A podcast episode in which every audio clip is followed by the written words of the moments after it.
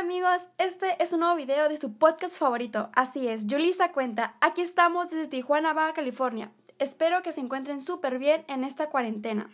El día de hoy les traigo nada más y nada menos que... Chan, chan, chan, chan. Así es, hablaremos sobre el tema de las mascotas.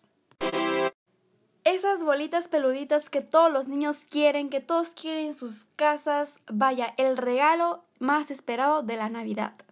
Y ustedes ahí en casa me preguntarán, Yulisa, ¿pero de qué se tratará? Hoy les hablaré sobre el cuidado y la responsabilidad de tener mascotas en su casa.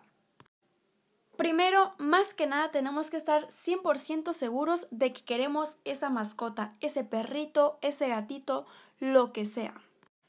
Tenemos que tener en cuenta que lo tenemos que cuidar, alimentar, limpiar, bañar.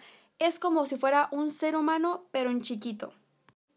Obviamente con sus características, ¿no? Pero tener una mascota es otra carga, es un nuevo integrante de la familia que siente igual, es un ser vivo y tiene que ser respetado y valorado como nosotros. Pero la magia dura por un par de semanas, un par de días o meses y se va ya no lo cuidamos tanto, lo abandonamos, dejamos de jugar con él, etc. Y lo desechamos. Decimos, mamá, ya no me gusta, es muy enfadoso, ¿qué voy a hacer con él? Pues ya sabemos el resto, ¿no? Lo tratan como basura, lo venden o lo ponen en adopción. Seguro uno de ustedes ha hecho esto. Entonces yo los invito a reflexionar sobre si quieren una mascota o no. Ojo, cabe recalcar que es mejor adoptar que comprar un perro. Dino a comprar y sí a la adopción. Los perros y los gatos te necesitan.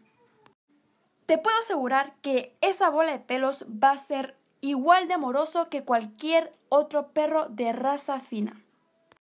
Así que ya se la saben amigos, cuiden a sus animalitos, por favor.